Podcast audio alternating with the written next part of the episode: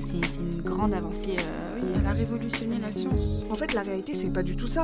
Mais il y a d'autres choses avant, après. Mais une fille, quand elle a chaud, c'est son problème. Je suis fière d'être une bédarde. On a l'impression de pas mériter ce qu'on a, de pas mériter là où on en est alors qu'on a travaillé pour. Est-ce que je serais prête à me battre pour cette personne? Salut moi c'est Lou, la nouvelle voix off, et on se retrouve pour la saison 2 du Rêvecast, le podcast de l'association Révèle qui accompagne les jeunes filles des quartiers populaires dans l'empowerment féminin depuis 2013. Salut salut Et si on parlait de vie dans les quartiers, d'entourage et de réussite?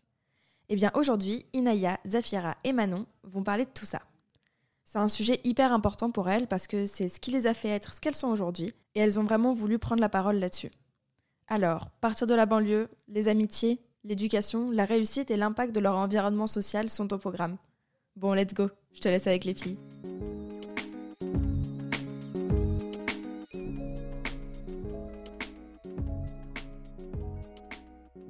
Eh bien, bonjour à tous, j'espère que vous allez bien. On se retrouve comme d'habitude sur le Rêvecast. Aujourd'hui, notre sujet va être l'environnement social. Alors, je me présente, je m'appelle Ella, j'ai 16 ans, je suis en première générale. J'habite dans le 93 à Épinay-sur-Seine, si vous voulez savoir. Voilà. J'ai grandi, personnellement, j'ai grandi dans un environnement euh, assez joyeux, euh, malgré le fait que je viens de, la banlieue, parce que personnellement, euh, ma primaire ou mon collège ou mon lycée était Enfin, ils sont assez pédagogues. Et donc, euh, au niveau des professeurs et tout, je n'ai pas ressenti de problème. Mais après, au niveau de mes amis, j'ai eu énormément de mal à m'en créer et à, à avoir des, vraiment des vrais amis. Et donc, euh, mon environnement est globalement, c'est assez positif. Donc, euh, et pour vous? Euh, bonjour à toutes et à tous. Moi, je m'appelle Inaya, j'ai 15 ans et euh, j'ai grandi à Argenteuil. C'est euh, dans la banlieue parisienne, dans le 95. Mon environnement, je le ressens comme quelque chose de assez positif parce que mes professeurs et mes parents, mon entourage, ma famille, mes amis ont toujours été là derrière moi, peu importe mes choix et je trouve que ça forme un bon environnement social. Mais avec du recul, en grandissant, je me dis que venant d'une zone d'éducation prioritaire, donc euh, en ZEP, j'ai toujours été en ZEP, que ce soit en maternelle, en primaire, au collège et maintenant au lycée, on a beaucoup moins de chance que les gens qui habitent à Paris, à Paris, pardon. Vraiment beaucoup moins de chance. Certes, on vit dans un milieu euh, social, dans un environnement social assez heureux, mais on n'a pas les clés, on n'a pas les moyens, on n'a pas la visibilité pour nos études et euh, pour notre plus tard. Alors certes, Maintenant, on est heureux, euh, on se pose pas vraiment de questions, on profite de la vie, mais plus tard, ça va vraiment être un frein pour nous et, ça me fait vraiment mal au cœur d'y penser. Euh, moi, c'est Zafira, j'ai 19 ans et euh, je suis en deuxième année d'études supérieures. J'ai grandi dans le 94 à Cheville-la-Rue et puis j'ai déménagé, je pense, en 2014 à Rissorangis dans le 91. Du coup, j'ai toujours habité en banlieue. Effectivement, je te rejoins sur ça, Inaya. C'est vrai que on n'a pas forcément, on va dire, les mêmes chances que les personnes qui vont habiter à Paris. Mm. Mais euh, c'est vrai qu'en vrai, je trouve que euh, moi, pour ma part, j'ai un bon, un bon entourage. Euh, j'ai eu des bons profs et tout, compréhensibles, avec qui tu pouvais parler, etc. Du coup, juste bah, grâce à notre entourage, on se sent bien soutenu et on se sent comprise. Mais en fait, le truc, le truc c'est que tu es peut-être soutenu, enfin, selon moi, tu es peut-être soutenu, mais c'est pas ça qui va faire ta réussite plus tard, en fait. Oui, c'est vrai. Euh, bonjour à tous, moi je m'appelle Manon, je suis en terminale et donc j'ai 17 ans. Mon environnement social, on va dire qu'il est un peu différent de vous toutes, puisque je viens du 93, dans une banlieue qui s'appelle Villepinte. Je suis la seule française de mon groupe d'amis depuis toute petite. Et mes relations avec les autres n'ont pas toujours été très saines, que ce soit avec mes amis ou avec mes parents. Donc ça m'a un peu forgé et ça a fait de moi qui je suis. Je le regarde pas, mais quand même. Grandir en banlieue et avec cet environnement social, quand on est petit, on ne le voit pas vraiment que c'est une différence. C'est en parlant avec les autres, en parlant avec mes potes qui viennent de la banlieue ou de partout en France, je me suis dit, ah, vous n'avez pas vécu ça, vous? C'est mhm. bizarre. Pourtant, moi, je suis comme ça parce que j'ai vécu ça. Et eux, bah, ils l'avaient pas vécu, donc ils n'étaient pas comme moi. Et je me suis dit, ok, c'était peut-être pas normal ce que j'ai vécu, c'est ça qui a fait que ça m'a forgé toute une personnalité, quoi. Franchement, Manon, genre, euh, je te jure, quand je t'écoute et tout, c'est impressionnant. Mais euh, avant de raconter nos anecdotes, etc., je vous propose de mettre euh, une définition sur le mot environnement social. Pour vous, c'est quoi? Pour moi, l'environnement social, c'est un facteur sur qui l'on va être. C'est un facteur sur qui l'on est et qui l'on va devenir. Je sais que, que l'environnement social, ça a, ça a vraiment une place très très importante dans l'éducation et euh, dans la construction d'une personne. Moi, par exemple, si j'habitais pas à Argenteuil, si j'avais pas rencontré telle ou telle personne dans mon environnement social, je sais que j'aurais pas été la même personne. La banlieue, selon moi, c'est un habitat, c'est un environnement social heureux, mais sans clé. Comme Mm. je l'ai dit tout à l'heure, c'est sans clé, mais c'est heureux. Mais t'as l'impression en fait de te retrouver dans une impasse. Tu dis, oh, est-ce que je reste euh, en banlieue avec tous mes amis, avec ma famille et, je serai heureuse? Ou est-ce que euh, je déménage à Paris toute seule et là, euh, je serai malheureuse forcément parce qu'il n'y aura pas mon entourage, il n'y aura pas mon environnement social, j'aurai pas mes traces. Mais là, j'aurai peut-être une chance de me construire un bel avenir. Pour moi, l'environnement social, c'est l'endroit dans lequel on grandit entouré d'un ou plusieurs groupes de personnes. Et voilà. Pour moi, en plus de tout ce que vous avez dit, parce que c'était déjà très bien, c'est un peu euh, toutes les relations sociales qu'on peut avoir avec les autres. Et ça nous apporte tellement nous, mais ça aussi impacte la société. Quand on regarde les trucs de, l'INSEE et tout, tout se base sur le- l'environnement social, sur où on a grandi, quel âge on a, de quels parents on vient, tout se base sur ça. Donc tout, la société et nous-mêmes est construite sur ça en fait. Ça impacte tellement. Moi, je suis toute d'accord avec vous. Pour moi, l'environnement social, c'est- quelque chose qui va jouer un rôle majeur, qui, enfin, qui aura un impact sur notre avenir, tout simplement. Ce que tu as dit, Inaya, je suis grave d'accord avec ça parce que, en fait, quand tu as dit que c'est un environnement dans lequel tu es, heureux ou heureuse, mais en fait, c'est sans clé. Et je suis grave d'accord avec toi parce que quand tu as dit, oui, est-ce que euh, j'ose quitter mes parents, euh, la banlieue pour vivre à Paris, c'est une question que tu peux te poser, c'est vrai, mais personnellement, pour rien au monde, je quitterais la banlieue. Enfin, je quitterais la banlieue pour, pour mes études. Mais au niveau de, de, mon habitat, franchement, je le, le quitterai pas personnellement parce que je trouve que la banlieue, n'empêche, c'est bien. Enfin, en fait, je suis bien im- imprégnée dedans et de, m'en séparer, je trouve que c'est quelque chose de, qui va partir de moi. Enfin, je serai incomplète, vous voyez. Donc, euh, vas-y, Naya. Bah, moi, je pense que tu penses comme ça parce que tu as peur de l'inconnu et tu connais pas euh, Paris, et, etc. Tu as jamais vécu. Et pour moi, c'est ce que la société veut nous faire penser. Elle veut nous mettre dans des cases et nous faire penser que si on change euh, d'habitat, on sera forcément plus nul que les autres. Moi, souvent, je me pose la question, mais est-ce que mon environnement social définira forcément ma place dans la société? Est-ce qui définira forcément qui je suis? Comme je viens d'Argenteuil, je, ne pourrais pas être euh, une grande avocate ou je pourrais pas être un grand médecin. Comme je viens d'Argenteuil, je pourrais pas être président de la République. Pourquoi? Moi, je suis euh, pas totalement d'accord avec toi. Je pense qu'en fait, par rapport à la peur de l'inconnu, je suis pas d'accord. Je pense que, en fait, tu vois, juste notre environnement social, c'est pas que euh, on a peur de le quitter. Peut-être on se sent bien et tout, c'est pas qu'on a peur de le quitter, mais pour ma part, c'est que euh, vraiment cet endroit-là, il m'a beaucoup appris. On va dire que bah, j'ai déjà fait plein de sorties à Paris, j'ai passé beaucoup de temps à Paris, mais euh, ça m'a pas autant touché que quand, on va dire, j'ai passé du temps en fait euh, dans l'environnement où je vivais. Parce que quand j'allais à l'école, etc. et tout, j'apprenais tout le temps des choses. Et je pense que on a, comment dire, une vision des choses plus modérée. On va dire que, par exemple, disons, si je prends euh, vraiment euh, le stéréotype des, des personnes qui habitent à Paris, euh, riches, etc. et tout, eux, ils vont pas totalement voir notre réalité. Sauf que nous, on voit leur réalité et notre réalité. Du coup, je pense que c'est plus enrichissant. Moi, je, je pense pas vraiment comme toi parce que t'as certes fait des sorties à Paris, mais enfin, t'as déjà habité à Paris? Euh, pendant un petit moment, bah, on va dire avec ma tante et tout. Bah en fait, le truc c'est que tu penses peut-être comme ça, c'est peut-être ton point de vue, mais moi, moi vraiment, vraiment, genre, je, je suis bornée par rapport à ça. Je pense que c'est vraiment une peur de l'inconnu. Et c'est en prenant du recul que moi, j'ai découvert que, enfin, pour ma part, à moi, je vais pas généraliser, je vais pas parler à ta Mhm. place, que vraiment c'est une peur de l'inconnu. J'ai peur d'aller vivre à Paris parce que j'ai peur d'être pas appréciée à ma juste valeur. Il y a aussi la question de la double culture qui rentre en jeu parce que parce que comme je suis une personne euh, de couleur de peau plus foncée, j'aurais moins de chance ou je serais moins acceptée et moins appréciée. Du coup, moi, comme je l'ai dit, je suis française. Ce qui fait que j'ai jamais eu vraiment cette peur de l'inconnu. Mm. J'ai ad- adoré. La banlieue, euh, elle m'a appris beaucoup de choses. Beaucoup, beaucoup. Et je serai toujours reconnaissante de tout ce qu'elle m'a appris, de la diversité que j'ai en moi, de l'empathie, de tout ça. Mais je veux partir, tu vois. Ouais. Genre, je suis contente d'avoir grandi. Mais est-ce que je veux ça pour mes enfants ou pour mon futur? Pas Ouais. forcément. Parce qu'il faut pas idéaliser la banlieue. Mm. Ok, c'est pas comme nous montrer les films. Mais c'est pas non plus l'endroit le plus parfait au monde. hein. Moi, je sortais, j'allais à l'école, à côté, il y avait un trafic de drogue. Ouais. Faut pas. tu vois? Mais c'est comme ça qu'on a grandi. Et je me dis, par rapport à mes autres potes, je suis là en mode, waouh, J'ai grandi dans ça, j'arrive à vivre avec ça. Vous, vous êtes là, vous avez peur de la banlieue et tout. Moi, je sais que j'ai cette culture en moi et cette diversité, mais qu'en même temps, peu importe où je vais, vu que je suis un peu française, je suis blanche, je suis... on voit pas tellement que je viens de la banlieue, Mm. je peux aller où je veux, tu vois. Mhm. Ouais, c'est ça. Mm. J'ai pas ces trucs avec, comme, comme vous avec euh, la double culture, etc. Je sais que je veux aller là. Je dis à personne que je viens de la banlieue, je serai acceptée. Ça, c'est un peu différent et je- vraiment, je compatis avec vous parce que ça doit pas être facile.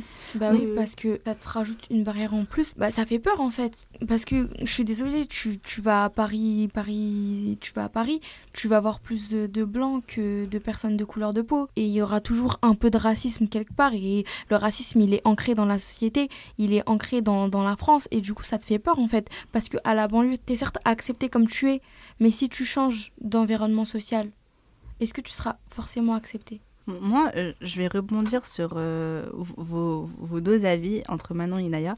Inaya, quand tu as dit peur de l'inconnu, personnellement, j'ai pas peur de l'inconnu parce que je fais partie d'une double culture, mais ma culture ne se voit pas à travers mon- physique. C'est-à-dire que je suis, couleur- je suis très blanche de couleur de peau on- et je suis française, quoi. Voilà, donc euh, on peut vraiment me, me, con- me, me confondre avec euh, une, vraie personne française, on va dire, d'origine. Et quand tu as dit euh, que ouais, faut pas idéaliser la banlieue, je suis totalement d'accord. Alors la banlieue, c'est vrai que, en fait, quand tu y habites, tu t'y habitues et parfois tu fermes les yeux sur des choses de bas, tu devrais pas les fermer. Ouais. En fait, le trafic de drogue, bien sûr que je pense qu'en banlieue, tout, tout le monde l'a vécu, que ce soit à Villepinte, que ce soit à Argenteuil, que ce soit à Épinay. Il y en a partout, tu vois, en banlieue. Malheureusement, c'est comme ça. Et, tu vois, tu fermes les yeux. Tu, tu dis, bah en fait, bah, c'est le truc de banlieue. Donc, euh, alors que de base, ça devrait pas être normal, tu vois. Et, et je veux pas qu'aussi mes enfants vivent dans, dans un endroit comme ça et qui normalisent, qui banalisent, par exemple, le trafic de drogue. Donc, Mhm. c'est pour ça que oui, j'aimerais bien partir. Mais personnellement, je compte faire mes études à Paris. Mais j'ai pas envie d'habiter à Paris parce que déjà de un l'immobilier coûte trop cher et de deux je m'y- sens pour l'instant très bien en banlieue et si j'ai envie de bouger bah je bougerai c'est pas parce que j'ai peur de l'inconnu mais c'est parce que j'ai d'abord mes précautions au niveau je sais pas que financier etc et ensuite euh, je verrai la suite Bah justement, quand tu dis euh, l'immobilier coûte trop cher, tu te mets déjà des barrières en fait. Le truc, c'est que la société, elle veut nous faire penser que si t'as grandi en banlieue, si t'as- t'es né en banlieue, tu vas rester en banlieue. Parce que l'immobilier coûte trop cher. En fait, moi, j'ai envie de te dire, genre, juste donne-toi les moyens pour avoir de l'argent et te payer un appart à Paris, en fait. vas-y maintenant Juste la banlieue, enfin, il y a des villes qui sont très bien et qui sont pas Paris, genre, et qui coûtent beaucoup moins cher, s'il vous plaît, et qui sont pas la banlieue non Ouais. plus. Tu peux partir où tu veux et. Tu Ouais. vois, c'est juste parce qu'elle a pas envie d'aller vivre à Paris, tout simplement, c'est tout. Ouais. En fait, genre, c'est pas parce que genre euh, que j'ai pas les moyens ou quoi. Ça coûte trop cher de un, oui, c'est vrai, je peux me donner les moyens pour le payer, y a pas de souci. Mais le souci, c'est que je me sens très bien chez mes parents. Donc, tu vois, j'ai pas envie de bouger parce que euh, faut aller à Paris, parce que voilà. Alors que j'habite, je prends juste le RERC, c'est bon, je suis à Paris. euh. S'il faut, et s'il faut que je me lève à 20 minutes plus tôt, une heure plus tôt pour aller à l'école, y a pas de souci, je le ferai, c'est pour mon avenir. Mais de là, justement, à changer d'environnement, changer euh, mon environnement pour aller à Paris, pour l'instant, je trouve pas le besoin. Mais c'est pas parce que j'ai peur de l'inconnu, ou pas parce que je me donne pas les moyens, c'est parce que je- là, en ce moment, je m'y sens très très bien en banlieue. Te- Après, après c'est un choix. Ouais, c'est un choix, bien sûr. Moi, je comprends totalement euh, ce que tu dis là parce que bah, c'est exactement la même chose. Je me sens bien là euh, où je suis avec mes parents, etc. Et euh, si j'ai envie de me donner les moyens d'aller habiter à Paris, je le ferai. Mais euh, là, pour l'instant, je ressens pas l'envie et j'ai pas non plus peur de l'inconnu pour pas y aller et tout. Mais justement, moi, je, quand je parlais, je, décrédi- je décrédibilise pas la banlieue. La banlieue, euh, t'as l'impression que euh, quand t'es dans la cité, c'est c'est une grande famille, tu peux compter sur tout le monde. Mm. Mais, il y a toujours un mais, la réussite dans les banlieues, l'égalité des chances n'est pas du tout la même. Voilà. C'est tout ce que j'ai à Oui, dire. bien sûr. Ça, c'est vrai. Je C'est... suis totalement d'accord. Oui, on est tous d'accord, avec ça, d'ailleurs. Et je me dis, j'ai pas envie d'avoir ça pour mes enfants. Je pense que personne ici veut, veut euh, ça Non. pour ses enfants. Ni pour personne d'autre. Ouais, ni pour dans... Ouais. Oui, voilà, parce que c'est vrai que la banlieue se partage beaucoup dans... En fait, tu peux vivre vraiment des émotions que, par exemple, l'empathie, la compassion, euh, le partage, euh, une sorte de sororité aussi, une sorte de, de famille, quoi, tu vois. Mais des choses où tu fermes les yeux, parce que c'est la banlieue.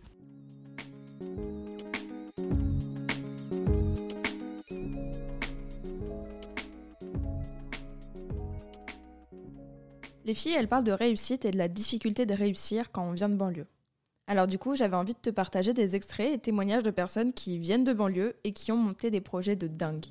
Moi, c'est Ferris Barkad, 21 ans, cofondateur fondateur de Banlieue Climat. On est dans le quartier où j'ai grandi à Königshofen. Aujourd'hui, mon combat, c'est vraiment l'écologie dans les quartiers populaires.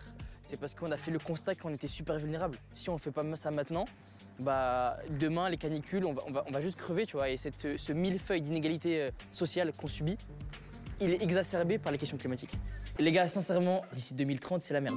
Il faut savoir qu'il y a des scientifiques qui vont dans les grandes écoles, qui vont former les jeunes. Les jeunes de votre âge, ils sont là, ils sont posés trois heures dans un amphithéâtre, ils ont les meilleurs scientifiques. Et nous, on a vu ça, on s'est dit, mais comment ça? Nous, on n'a pas le droit d'avoir la connaissance, c'est que pour euh, les grandes écoles. Sachez que c'est un sujet que vous pouvez très bien vous l'approprier. Lui, par exemple, c'est Ferris et il a monté une association qui s'appelle Banlieue Climat et qui forme les jeunes des quartiers à l'écologie. Allez, au prochain Moi, je suis un lycéen, un berger lycéen. Je suis au lycée, je vais tous les jours de 8h à... entre 8h et 16h, 17h, je suis au lycée. Bonsoir, ça va? Oui, ça va. Je suis en service civique aussi. En fait, en service civique, c'est quand une association t'embauche pour que euh, bah, tu travailles 24 heures, tu t'occupes euh, un peu de la vie associative, euh, tout ça. Moi, je, m'occupe de la vie du quartier et quand je dis la vie du quartier, c'est avec les animaux en fait. Je donne une vie avec les animaux quand je les sors, quand je fais des balades, tout ça. Ça, c'est Emre.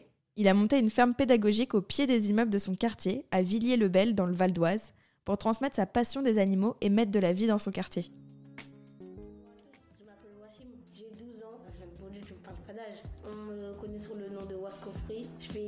De fruits, des salades de fruits, des sirops. Ça me sert à faire euh, de l'argent de poche durant mes vacances d'été.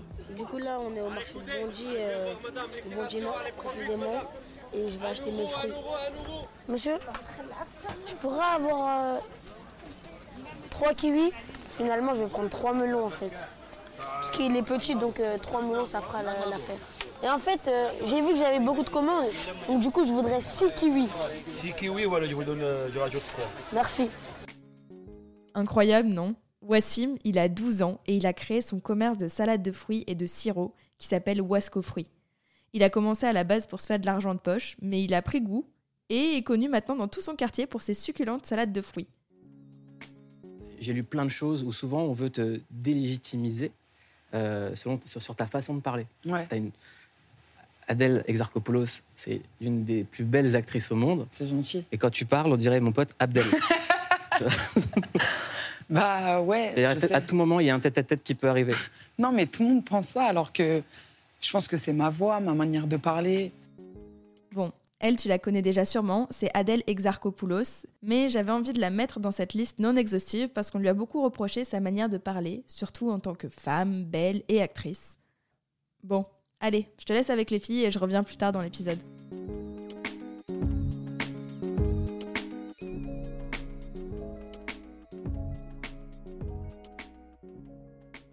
Moi, je pense qu'il devrait faire un mélange entre la banlieue et Paris. Genre. Bah, il y a le projet Les Grand Paris. villes. Ouais, genre, euh, vraiment, c'est à Paris, on pourrait avoir, genre, euh, cet état d'esprit là, où on est une famille, où on est des voisins, on peut tous compter les uns sur les autres. Ça serait vraiment, genre, trop bien. Bah, du coup, ça s'appelle les autres villes de France. Parce qu'il y en a d'autres autres que Paris et la banlieue. Voilà. Oui, mais quand t'es en province, euh, c'est plus compliqué aussi. Oui, mais en province, ça dépend les provinces. mais t'as l'esprit un peu famille et tout, et euh, pas riche, quoi. Enfin, Ouais, mais les grandes écoles, elles sont à Paris. T'as des grandes écoles qui sont autres que Paris. Ouais, mais genre, par exemple, euh, si je prends Sciences Po, un exemple, il y a des IEP partout. Il y en a une à Toulouse. À Grenoble, à Aix-en-Provence. Mais la plus prestigieuse et la, et la meilleure, elle est à Paris. Ouais, c'est vrai que Inaya, oui, c'est vrai que beaucoup de- d'écoles prestigieuses sont à Paris, mais il y en a aussi autre part comme Strasbourg, euh, Bordeaux, Lyon, etc. Donc il faut Mm. pas décrédibiliser aussi les autres villes non plus. Moi, j'ai quelque chose à dire par rapport au Vas-y. fait que tu as dit, ouais, il faudrait mélanger euh, Paris et les banlieues, etc., comme tu as dit. Ben, en fait, déjà, vous savez, dans les banlieues même, ils divisent en fait euh, avec euh, des sortes de murs et tout. Enfin, c'est pas des grands murs non plus, euh, carrément. Mais par exemple, moi, là où j'habite, vous voyez, il y a les appartements, tout ça, euh, voilà. Et après, il y a un petit mur en bois, tout ça, où euh, Mhm. ils font un peu un parking et tout. Après, derrière, il y a un petit mur en bois. Et derrière, c'est que des quartiers pavillonnaires. Ah, bah, moi, il n'y a pas ça. Ah, si, si, si. Moi aussi, il y a ça. Si, il y a un quartier. par l'autoroute. coup, pour moi, déjà, ça, ça veut dire pas mal de choses. Mais si, moi, il y a un quartier euh, où il n'y a que des maisons, enfin les coteaux. Pour ceux qui viennent d'Argenteuil, vous allez reconnaître. Et après, il y a euh, le Val Nord, où là, il n'y a que. euh, Enfin, c'est la cité, quoi.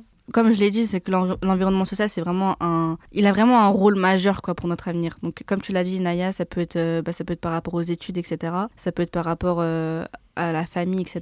Mais, À l'entourage. Voilà, donc euh, c'est grâce à l'environnement social qu'on a des facteurs de construction. Par exemple, euh, euh, on peut avoir l'école, la famille, les amis, les réseaux sociaux, etc. Moi, par exemple, les amis, pour moi, c'est- vraiment un facteur de construction. C'est-à-dire que là, vu que je suis encore adolescente, je, suis encore en train, de, en train de grandir, en train de apprendre ma personnalité, etc. etc. Moi, mon cercle d'amis, c'est vraiment ce qui m'a permis de me construire. Par exemple, je suis une personne très extravertie, donc j'ai beaucoup d'amis que ce soit au lycée, que j'ai encore des amis de- du collège, encore des amis de la, primaire, etc. Beaucoup de connaissances, mais en fait, tu dois, tu dois prendre conscience de tes vrais amis, tu vois. Moi, j'ai vraiment pris cette conscience quand même assez tard. Je l'ai pris euh, en fin cinquième, début quatrième. Et quand je me suis rendu compte de mes vrais potes, bah en fait, je m'y sens tellement bien que ça me donne confiance en moi. Là, par exemple, si je suis autant extravertie, aujourd'hui, c'est d'une part grâce à mon groupe d'amis, à mon cercle d'amis qui est assez proche. Est-ce que vous avez des anecdotes comme ça? Du coup, ouais, les- en fait, je trouve que les amis, surtout, enfin, moi j'ai eu plusieurs groupes d'amis. Je sais qu'il y a certains groupes d'amis, c'était pas trop ça. Euh, j'ai appris avec cette expérience que bah, du coup, c'était c'était juste un, on va dire, euh, ouais, euh, un entourage malveillant, entre guillemets, quand Mhm. même. Et euh, c'est vraiment en se rendant compte que c'était malveillant que je grandis. Et après, j'apprends à m'entourer de personnes bienveillantes. J'ai toujours été au contraire de là très introvertie avec Mhm. juste mon petit cercle d'amis qui a toujours genre, été un peu le même et tout. Donc jusqu'à la sixième j'avais le même. À la sixième je me suis rendu compte que notre amitié elle était pas très saine et qu'elle était plutôt très toxique tout ça tout ça. Et euh, du coup bah après euh, j'ai grandi tout ça je me suis fait un cercle d'amis vers on va dire la cinquième la quatrième que j'ai toujours et que j'espère garder parce que j'ai ce truc en moi qui dit mon ami est mon ami que s'il fait partie de ma famille tu vois. Ouais. Si c'est pas ma famille, c'est pas mon ami vraiment. Ouais, je Et euh, genre les autres c'est des connaissances ou des gens avec qui je parle juste. C'est pas euh, ils sont pas genre en moi, ils sont pas Ouais. s'ils me font pas évoluer, s'ils sont pas ce que ma famille devrait être, ils sont pas des amis tu vois pour moi. Ouais, Mm. je comprends C'est totalement. une sorte de grande famille. Ouais. Ouais. Comme je l'ai dit, je suis, je suis très extravertie, ce qui fait qu'en fait, quand on prend pas de recul, on peut s'y perdre. Parce que j'ai un moment de ma vie où en fait, je me suis dit, mais en fait, c'est qui mes vrais potes? En fait, c'est qui les gens à qui je peux vraiment me confier, euh, rigoler, mais sans gêne, euh, être à l'aise complètement? C'est vraiment c'est une question que je me suis posée et, ça m'a pris le temps de trouver mes vrais potes hein, vraiment moi j'ai un groupe on est on est six personnes euh, cinq filles et un garçon mais en fait, on s'y sent tellement bien que. En fait, on se considère vraiment comme des frères et sœurs, quoi. En fait, on compte pas l'argent, on compte, on compte rien, vraiment. C'est, ils me disent, ouais, et là, tu me donnes tout, je, te- je lui- je leur donne tout, quoi. Genre vraiment, c'est, c'est à ce point-là. Quand, quand j'ai dit que je- ça, ça me donnait confiance en moi, c'est parce qu'en fait, je me dis, même si du jour au lendemain, je perds toutes mes connaissances, je perds toutes mes potes, et que du jour au lendemain, je deviens, par exemple, toute timide, que je n'arrive plus à avoir de, de, de- de nouveaux potes à cause de ma timidité, bah, je me dis qu'il y a eux derrière moi, parce que franchement, je pense que j'espère que mon amitié ne va jamais se finir avec ces personnes-là parce que c'est vraiment des personnes qui me réconfortent, qui m'aident. Et, et tous les jours, par exemple, de recevoir un message, ouais, je crois en toi, bah, ça, ça, ça fait plaisir déjà de un, et de deux, que ça te donne confiance en, soi, en toi. De dire que, ouais, il y a des gens qui, qui croient en moi, ça, ça donne l'envie de, de réussir. Et, et- et je trouve ça génial. Après, il y a aussi ma famille qui m'aide beaucoup. Mes parents, ils sont très derrière moi. Mais au niveau vraiment d'amitié, parce que je trouve que le cercle d'amis, c'est très important. Parce qu'un cercle d'amis, ça peut vraiment être une influence sur toi. Et c'est incroyable, vraiment.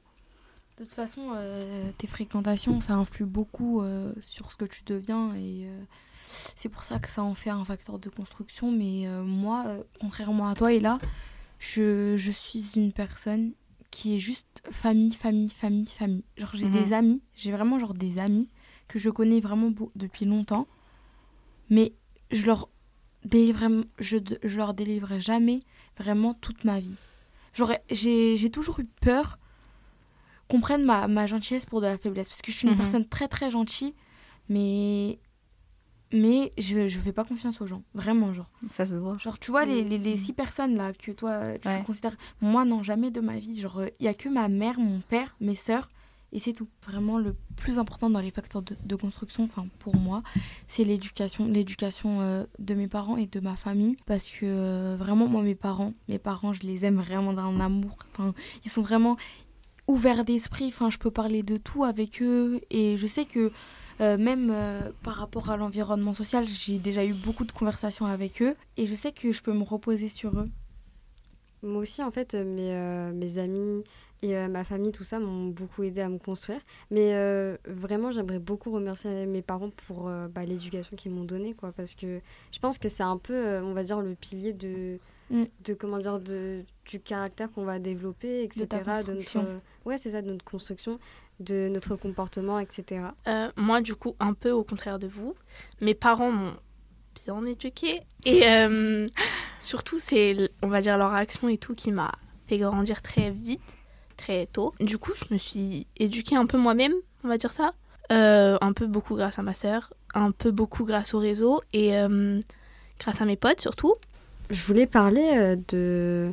Ouais, enfin, en gros, genre, tu sais, tu disais que, ouais, tes amis, tout ça, enfin, en fait, tu sais, ils sont super importants pour toi. Mhm. Et, euh, bah, je te rejoins totalement que, en gros, en fait, grâce à l'environnement qu'on se crée et tout, on se crée comme un peu notre propre écosystème dans lequel on pourra, on peut se voir, en fait, c'est Mhm. grandir euh, Ouais. bien, en fait, d'une bonne manière et tout, genre sans jugement et tout, Mhm. et sans limite.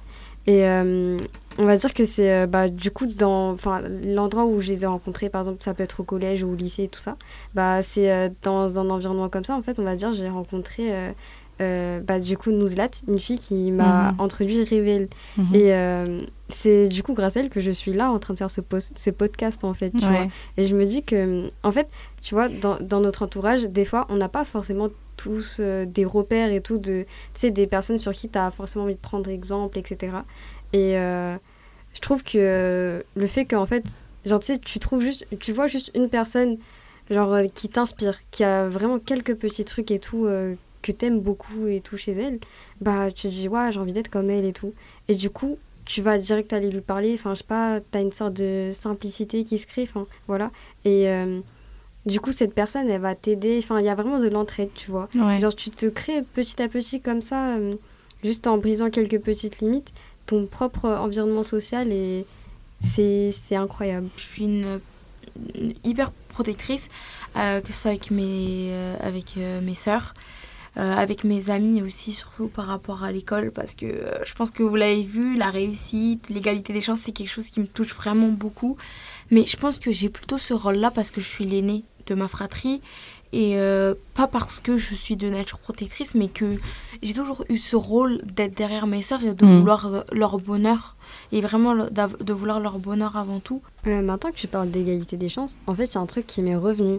Euh, ça me rappelle en fait euh, le fait que, tu sais, par exemple, on dise que, on va dire, des parents qui sont euh, médecins, etc., leur enfant va a de grandes chances en fait de finir médecin ou des parents qui sont ingénieurs et tout en gros c'est comme si par exemple on va dire bah, l'environnement social dans lequel on grandit si on a on va dire des Enfin, ouais, du coup, un environnement un peu restreint au niveau métier, tu vois. Il n'y a pas, par exemple, Mhm. tous les euh, métiers que tu auras sur Paris, etc. Par exemple, euh, on va dire Paris, c'est beaucoup plus ouvert niveau art, etc. Alors que, par exemple, dans les banlieues, il n'y aura pas forcément. euh, Mhm. ça sera pas autant ouvert que ça. Euh, je me dis que, ouais, euh, du coup, logiquement, les métiers d'art, il y en aura beaucoup moins en banlieue Mhm. que, par exemple, sur- la capitale et tout. Vas-y. Euh, si je peux définir aussi l'égalité des chances, parce que j'en ai parlé comme ça sans, sans, sans trop euh, expliquer, c'est une valeur sociale qui mise à, à mettre en égalité. euh, du coup, les, par exemple, les jeunes de, de, de de quartiers populaires et les jeunes de Paris. Et du coup, on a certes moins de chances de réussir, comme, comme je l'ai dit tout à l'heure, mais c'est vrai que d'année en année, il y a des choses qui sont mises en place pour que justement l'égalité des chances naisse, comme euh, à Sciences Po, parce que j'aime trop parler de Sciences Po, Euh, comme à Sciences Po, il y a euh, la convention prioritaire dans les lycées. Je- crois qu'il y a cinq- 195 établissements, si je ne me trompe pas, Ouais. qui en font partie, dont mon lycée. Et du coup, on a un atelier Sciences Po, et ça nous apprend la science politique, etc. Et on peut passer le concours Sciences Po, du coup. Et ça, c'est super top pour pouvoir Ouais. ouvrir... euh, Élargir notre champ Ouais. des possibles. Ouais. Ouais. Ouvrir les champs des possibles. C'est vrai que c'est bien parce qu'il il y a pas mal de lycées, ou ouais, de collèges, tout ça. Ils vont, euh, bah, par exemple, euh, demander à des associations d'intervenir, etc. Mm, ouais. Du coup, ça va beaucoup plus nous ouvrir bah, du coup, notre champ des possibles et tout.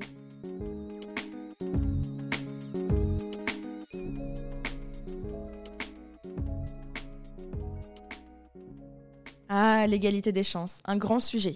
D'ailleurs, est-ce qu'on doit parler d'égalité des chances ou bien d'équité des chances, quand on sait que certains et certaines partent déjà dans la vie avec certaines difficultés supplémentaires Selon l'article 1 de la Déclaration universelle des droits de l'homme, l'égalité des chances est une exigence qui veut que le statut social des individus d'une génération ne dépende plus des caractéristiques morales, ethniques, religieuses, financières et sociales des générations précédentes, mais uniquement du service qu'ils peuvent apporter à la société, voire à la civilisation.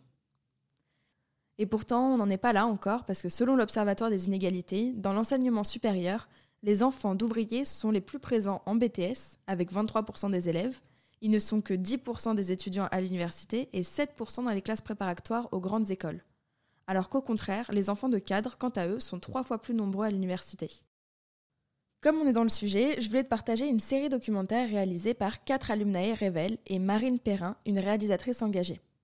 Cette série, c'est Dans la place. Allez bon, je sais que tu l'attends, je vais te lire le pitch. Parce qu'elles sont jeunes, filles, immigrées ou issues de l'immigration, on entend rarement la parole des filles comme Mariam, Fonta, Amina ou Mahadi. Alors, j'ai décidé de leur donner la possibilité de raconter leurs histoires. Ensemble, on a écrit et réalisé cette série. Chacune des filles a dirigé un épisode. Mais le truc, c'est que faut pas oublier qu'il y a des, ce qu'on appelle transfuges de classe en termes sociologiques. Par exemple, enfin, tu disais que tes parents, ils, enfin, ils pouvaient pas te suivre par rapport euh, juste, enfin, au système éducatif, etc. quand tu voulais faire ton orientation.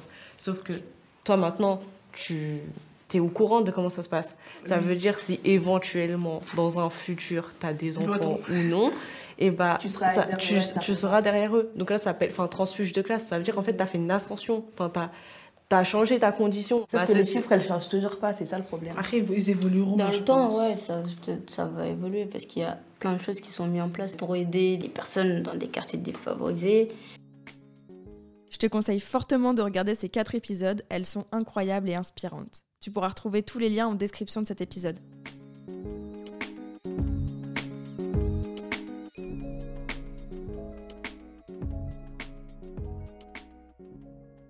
Et en parlant d'association, parce que euh, là, on est dans le Rêvecast, soit chez Revel.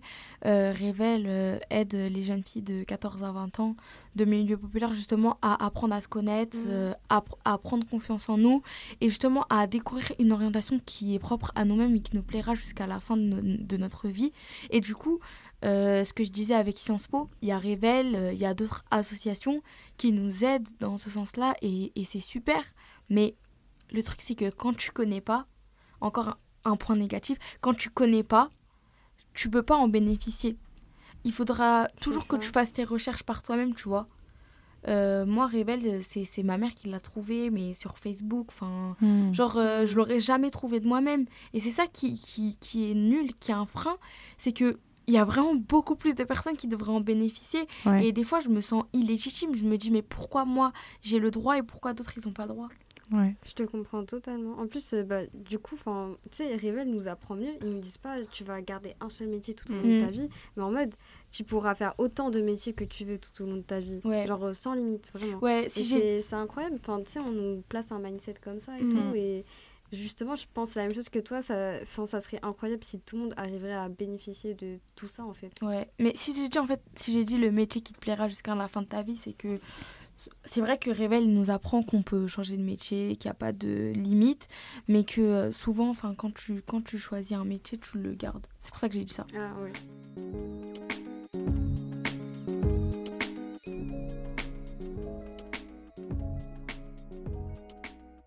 Coucou, c'est encore moi.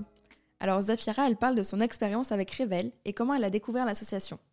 Ça me permet du coup de t'expliquer un peu plus ce qu'on fait. Revel propose différents parcours pour les jeunes filles et le parcours phare est Révèle ton potentiel. Je sais, je sais, tu vas me dire, Mélou, c'est quoi ce truc? Alors Révèle ton potentiel, c'est 5 jours intensifs pendant la première semaine des vacances scolaires, pendant lesquels les filles vont pouvoir participer à différents ateliers en collectif et en individuel pour prendre confiance en elles, apprendre à mieux se connaître et poser les bases de leur projet professionnel. Chouette, non?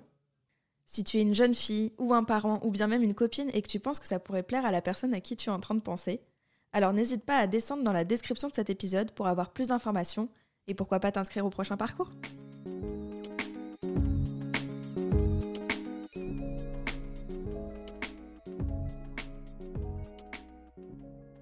Moi, j'aimerais dire euh, merci, euh, merci à vous qui nous écoutez. J'espère que vous êtes nombreux. Merci à, à Revel qui nous permet euh, à chaque fois, dans chaque épisode, de nous exprimer. Et merci à la Cité Audacieuse qui nous permet d'enregistrer ces épisodes. Merci Naya. Merci beaucoup à tous. Merci beaucoup, c'était grave sympa.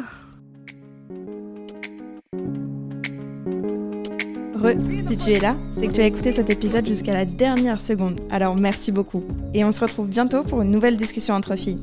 N'hésite pas à partager l'épisode s'il t'a plu. En attendant, tu peux t'abonner au Revcast pour être informé des nouveautés, mais aussi aux différents profils de l'association Révèle sur les réseaux sociaux. À bientôt, salut